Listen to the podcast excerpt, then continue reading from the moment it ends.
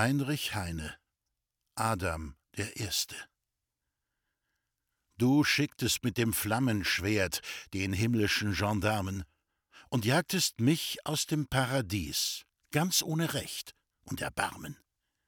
Ich ziehe fort mit meiner Frau nach anderen Erdenländern, doch dass ich genossen des Wissens Frucht, das kannst du nicht mehr ändern. Du kannst nicht ändern, dass ich weiß, wie sehr du klein und nichtig, und machst du dich auch noch so sehr durch Tod und Donnern wichtig. O Gott, wie erbärmlich ist doch dies Consilium Abeundi. Das nenn ich einen Magnificus der Welt, ein Lumen Mundi. Vermissen werde ich nimmermehr die paradiesischen Räume. Das war kein wahres Paradies es gab dort verbotene Bäume. Ich will mein volles Freiheitsrecht, find ich die geringste Beschränknis, verwandelt sich mir das Paradies in Hölle und Gefängnis.